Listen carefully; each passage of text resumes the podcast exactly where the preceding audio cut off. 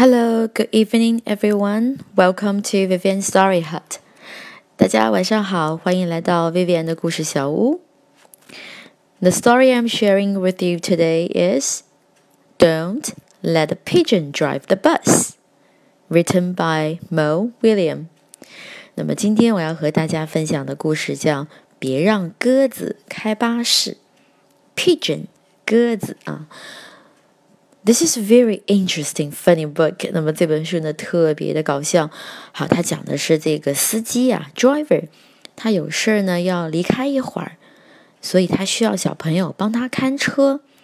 可是啊，这只鸽子呀，它苦苦哀求，和你套近乎，千方百计的想坐上驾驶座。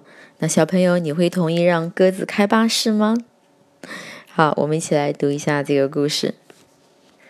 Hi, I'm the bus driver. Hi，我是那辆巴士的司机。Listen, I've got to leave for a little while.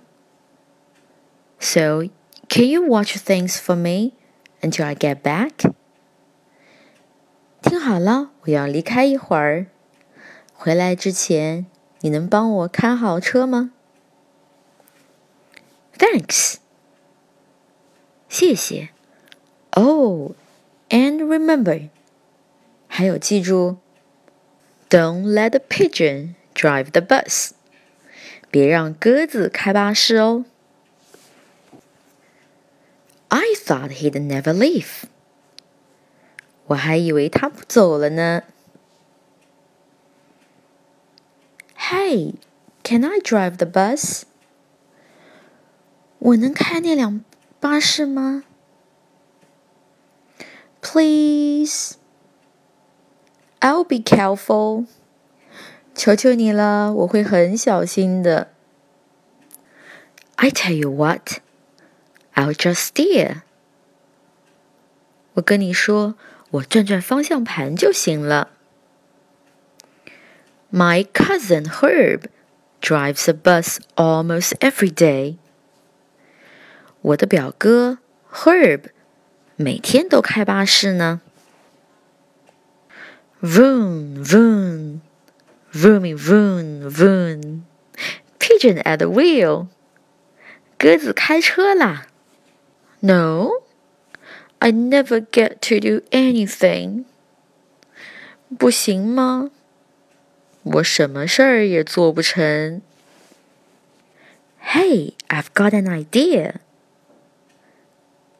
我有个好主意，Let's play Drive the Bus。我们来玩开巴士游戏吧。I'll go first。我先来。Come on, just once around the block。求求你了，就在这条街上转一圈。I'll be your best friend。我会做你最好的朋友。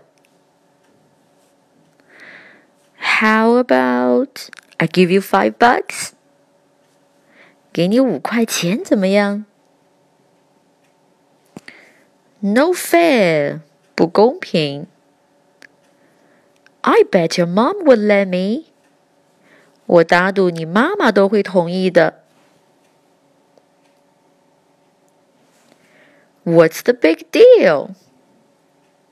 有什么大不了的呢 ？It's just a bus，不就是一辆巴士吗？I have dreams, you know。你知道我也是有梦想的。Fine，好吧。Let me drive the bus，让我开那辆巴士。I'm back，我回来了。 You didn't let the pigeon drive the bus, did you?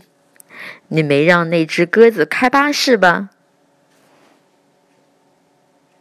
Great, thanks a lot. 太好了，非常感谢。Uh oh. Bye.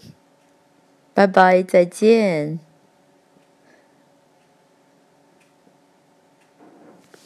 小朋友们，你会让鸽子开巴士吗？Okay, hope you like the story. It's very funny. Bye bye. See you.